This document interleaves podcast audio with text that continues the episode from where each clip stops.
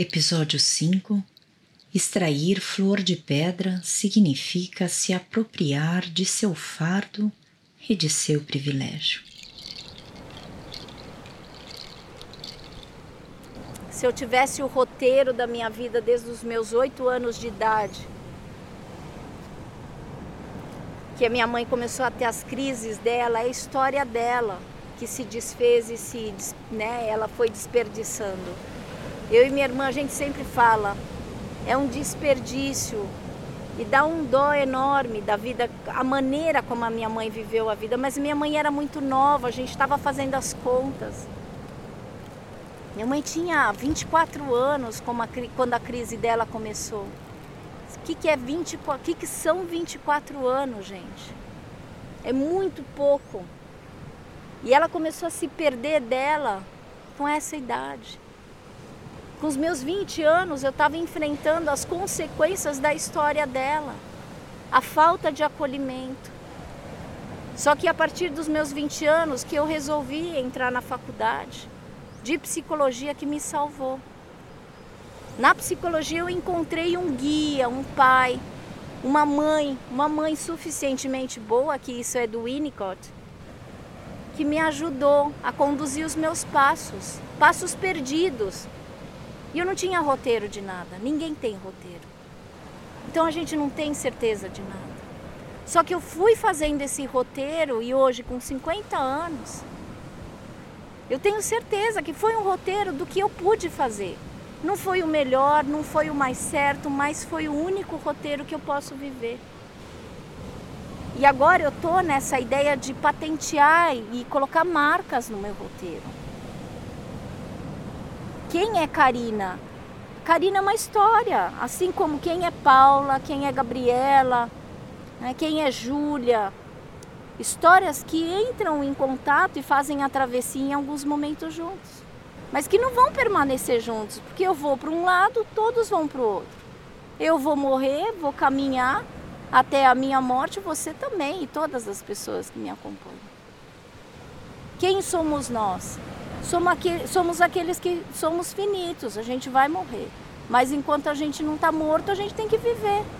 É a coisa mais óbvia. E quando eu falo que eu sou estudiosa em morte, todo mundo, ai, vai para lá. Né? Quantas e quantas vezes assim eu recebo críticas e comentários que hoje eu acho isso bem bacana. Hoje em dia esses comentários não me, não me não mexem mais comigo.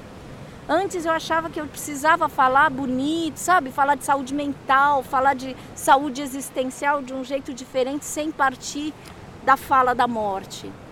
Não, a partida é exatamente porque faz parte da minha história. Ver gente morrendo e se matando foi a minha história. E quem é esta gente? A minha mãe. Aquela que me deu a luz, aquela que me deu a vida, aquela que pariu, aquela que realmente me carregou na gestação. Então, assim, se a minha existência começou a partir da existência da minha mãe e do meu pai, né, eu não estou aqui. É um desserviço eu achar que eu estou que eu aqui para nada. Agora, você vai me perguntar, você tem sentido de vida? Eu não tenho, assim, eu não tenho. O que eu tenho feito é assim, vai viver, vai caminhar, vai vivendo como você pode, vai ajudando as pessoas, vai conversando, vai se abrindo, olhando o maior potencial delas, porque é isso que eu tenho visto. A gente só dá aquilo que a gente tem. E como eu tenho essa característica de ver que o meu potencial é essa marca de me emocionar, de estar tá na vida, de entender que um aluno não é só um número para uma faculdade, que um aluno não é só uma pessoa a mais num grupo de estudos, que o aluno é aquele que está se construindo no caminho do conhecimento.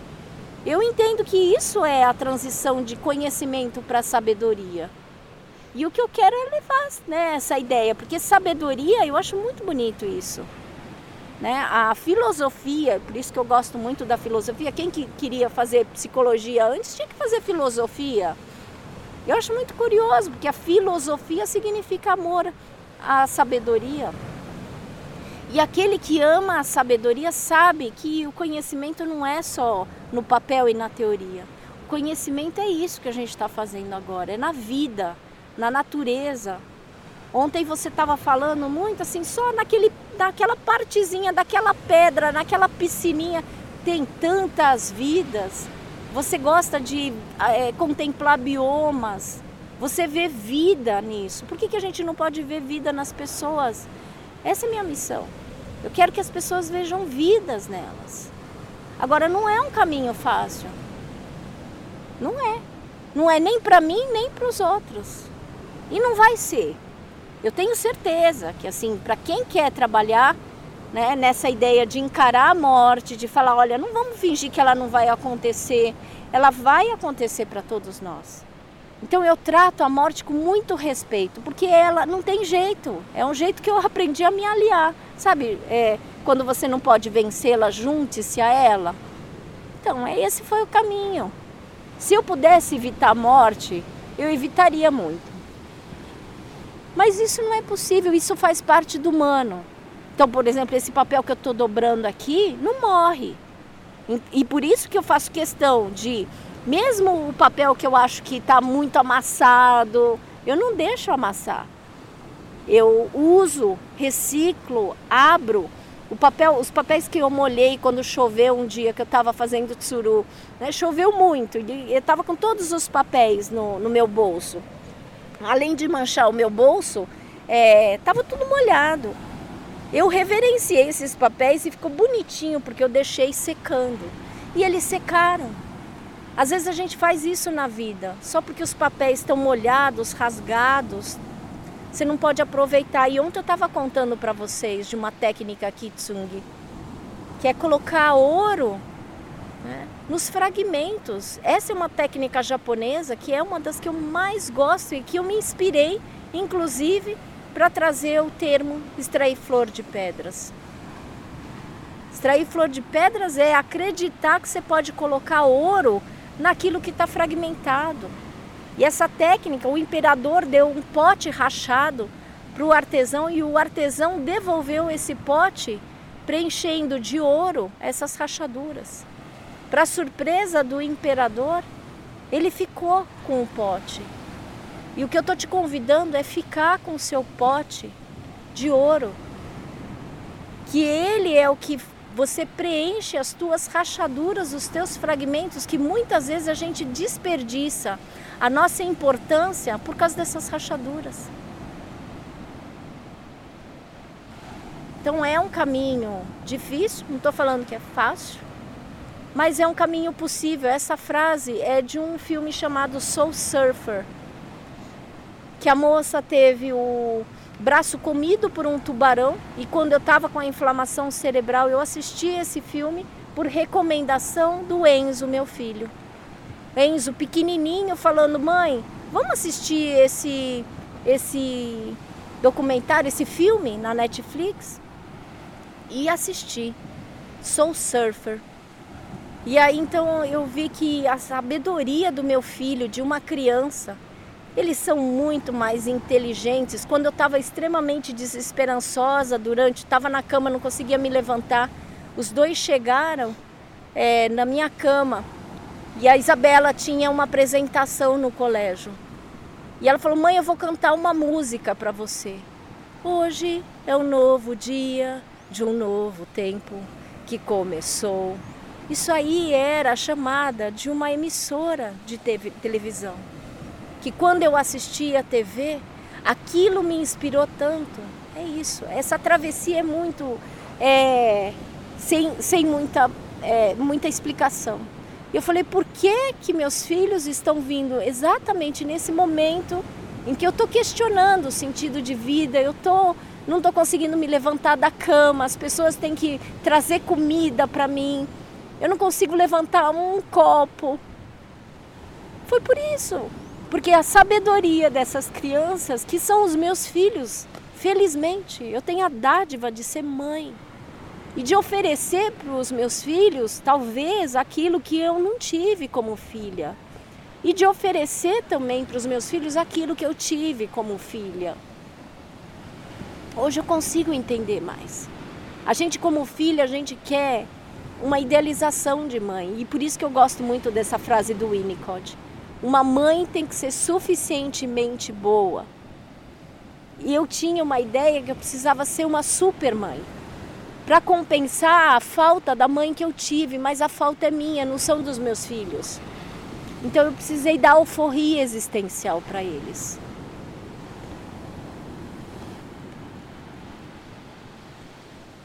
E aí quando a gente vê, são outras narrativas, outras histórias. A gente precisa silenciar às vezes o desejo que a gente tem de fazer o nosso melhor, mas é a nossa expectativa. É a nossa linha de, né, a nosso, nosso roteiro, a nossa trajetória. Agora as pessoas não funcionam conforme a gente pensa, a gente imagina e a gente faz o roteiro. A gente faz o roteiro e imagina que as pessoas vão ser os personagens dele. Às vezes não. E é isso que eu faço com os meus filhos e todos os meus afilhados. Eu potencializo essas pessoas. Isso é uma característica que eu tenho eu divulgo o trabalho das pessoas, eu sempre falo e elogio, trago sempre o melhor. Eu não sou aquela pessoa amarga que fica criticando, porque eu não me meto na vida dos outros. Por quê? Porque é essa é uma blindagem que eu criei. Eu não quero, eu sou psicoterapeuta, eu aprendi que a gente tem que ser guardião do foco. Não conselheiro, não aquele que tem que ficar se metendo, sabe, na vida dos outros e dando palpite. Não. Se você segue, acompanha o caminho, eu tenho meu terapeuta que eu estou com ele, Roberto, a gente está juntos há 18 anos. 19 agora vai fazer. E ele não é o meu primeiro terapeuta, mas eu tive várias, vários psicoterapeutas. Eu tive a minha Cida Barreto, que hoje é minha amiga, e eu tenho realmente a gratidão. A Cida sempre me ensinou né? Em momentos, principalmente, ela me pegou exatamente na época mais difícil de adolescência, de questionamentos. E foi com a Cida que eu fui aprendendo. Quando não há o que fazer, cuide do comer e do beber. E aí, quando eu adoeci, fiquei muito sem respiração acrescentei: quando não há o que fazer, cuide do comer, do beber e do respirar.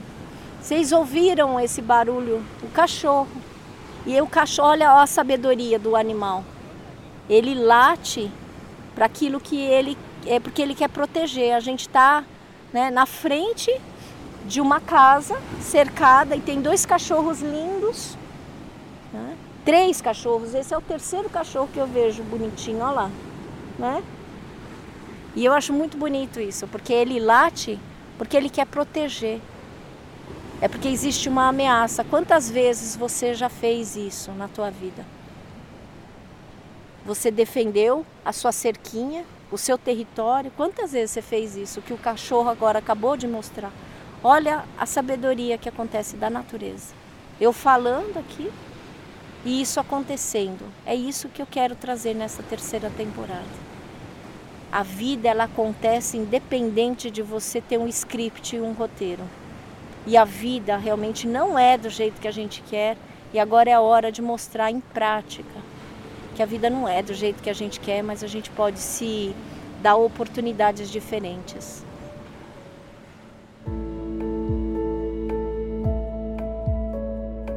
Você está ouvindo o podcast Se Tem Vida, Tem Jeito. Eu sou Karina Okajima Fukumitsu e convido você a compartilhar comigo o caminho do acolhimento.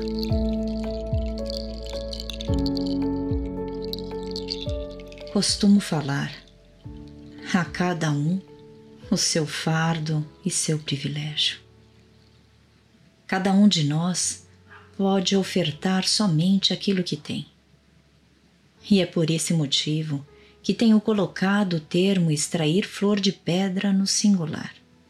Não falo mais extrair flor de pedras, falando pedras no plural. Hoje, eu acredito que, se for possível, que a beleza surja apenas de uma pedra, já fico feliz. A vida acontece independentemente de você ter um script e um roteiro.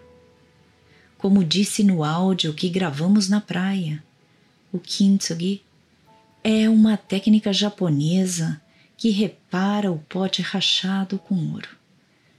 É a técnica que me inspirou a criar o termo extrair flor de pedra. Fiz aproximação da técnica japonesa de preencher as rachaduras do pote com ouro com o fato de que muitas vezes queremos eliminar nossa existência em virtude das inúmeras perdas que somos obrigados a viver. Aliás, os riscos e rasgos que acontecem quando perdemos nos trazem a sensação de que precisamos encontrar forças para sobreviver. Em meu livro Perdas no Desenvolvimento Humano, trouxe a ideia de que as perdas são experiências da vida e que o fato de aceitar a perda como parte da vida não nos isenta de sofrer. Mas é na situação advinda do luto que nos deparamos com nossas maiores dificuldades e potencialidades. Criei o termo extrair flor de pedra para exaltar e incentivar que as pessoas possam olhar para suas perdas como a melhor comprovação do currículo existencial. São provas empíricas que superamos nossas dificuldades.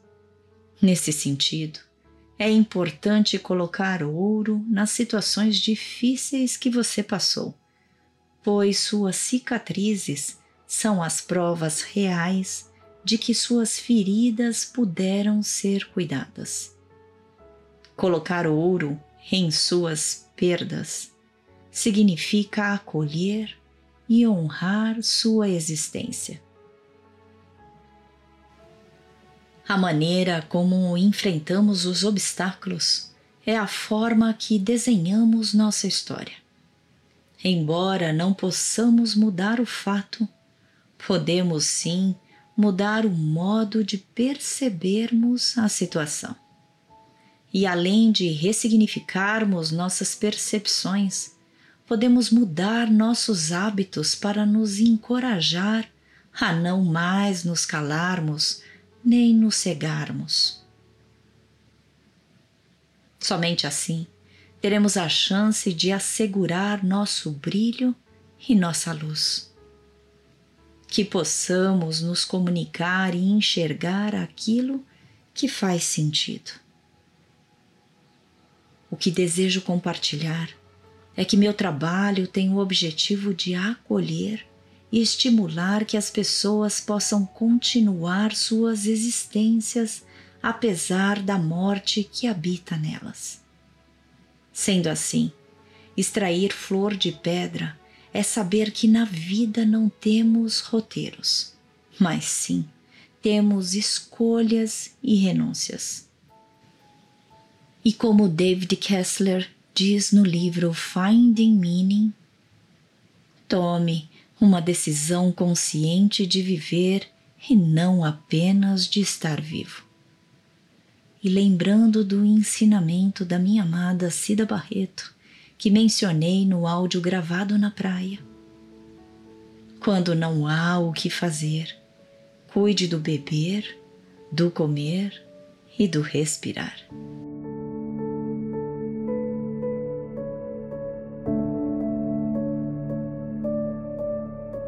Você acabou de ouvir reflexões sobre extrair flor de pedra. Caminhos possíveis para transformar nossas ações em busca do bem-estar. Quem extrai flor de pedra precisa aprender a tomar as rédeas de sua casa para torná-la morada existencial.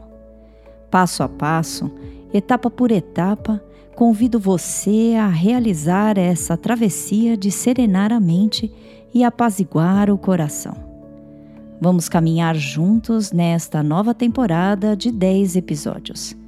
Espero você todo domingo às 18 horas.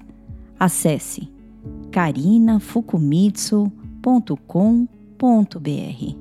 Se tem vida, tem jeito.